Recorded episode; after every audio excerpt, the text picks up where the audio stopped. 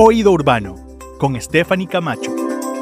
Hola, ¿qué tal? En esta ocasión quiero empezar saludando a mi distinguido colega Gustavo Navarro. Él es periodista, presentador de TC Televisión. Gustavo, ¿cómo estás? ¿Qué tal, Stephanie? Un gusto. Un saludo especial a toda la comunidad, a todos quienes siguen este, este programa, esta forma de tener un contacto directo del consorcio y, por supuesto, los invitados a propósito de temas de comunidad. Sí, ahora quiero tocar una problemática bastante sensible. Estamos próximos a regresar a clases, lo sabes muy bien. Yo quiero, desde tu experiencia, saber cuántas denuncias o cuántas preguntas te llega sobre el estado de ciertas unidades educativas. Bueno, eh, yo creo que desde el punto punto de vista de datos oficiales, existe una coyuntura bastante eh, difícil de, actualizar. Y te lo digo, ¿por qué de actualizar? Porque justo en el primer eh, conato de inicio de, de clases presenciales, la Coordinación Zonal de Educación entregó algo bastante alarmante, más que nada paraguayas, que era que de las 1.500 instituciones educativas,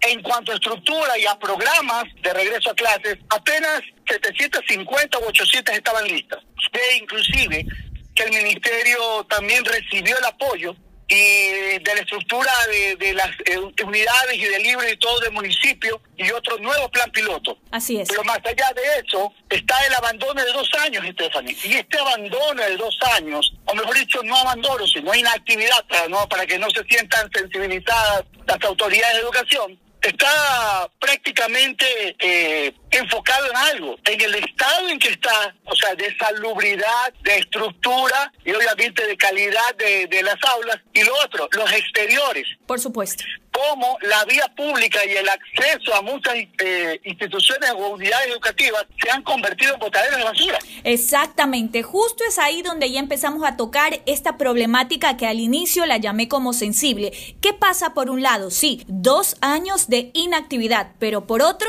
está el compromiso y el accionar de los directores eh, de las unidades educativas, de los propios alumnos. Hablemos un poco ahora de lo que sí podemos hacer.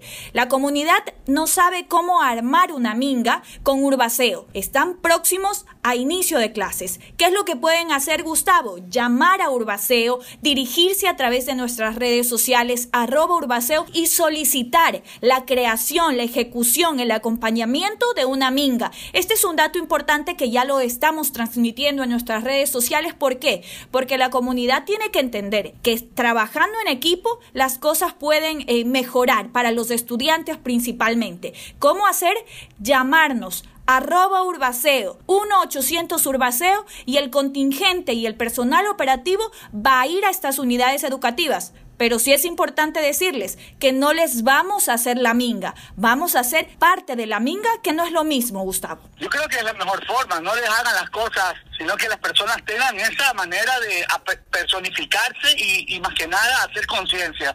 Eh, hay muchos niños, y digo, digo así, que verán a sus padres que muchas veces salen con la funda de la basura y ha habido videos. Por eso yo digo, este es un tema eh, que es más que nada un llamado a la conciencia de los padres que quieran mejores días y comunidades que quieran mejor estado de sus estructuras, porque las unidades educativas, no solamente en la zona urbana, también en la zona rural, aquellos que estén escuchando esto y aquellos jóvenes o niños que le llamen la atención a los papás si los ven botar la basura eh, y respetando los horarios de disposición. Porque resulta que salen en la mañana a trabajar, a dejar a sus niños y van botando la basura. Así es. Y normalmente queda a la vuelta de la, de la esquina cuando van caminando hasta sus clases, a sus calles, a sus, por sus calles, hacia las unidades educativas. Sí, me parece muy bien que se pueda hacer la minga, que haya un canal de, de contacto, pero por sobre todas las cosas, que penetre la idea a través de que los niños vean estas campañas y también formen parte de ellas. Y sean parte de la solución. Gustavo, mucho que conversar, sin duda te estaré contactando para futuras entrevistas. Gracias por su tiempo, pero sobre todo gracias por ser parte de los ciudadanos que quieren ver a Guayaquil más limpia y más ordenada. Será hasta la próxima. Sí, que por supuesto. Gracias, gracias a ustedes. Hasta una futura oportunidad. Cuentan siempre conmigo.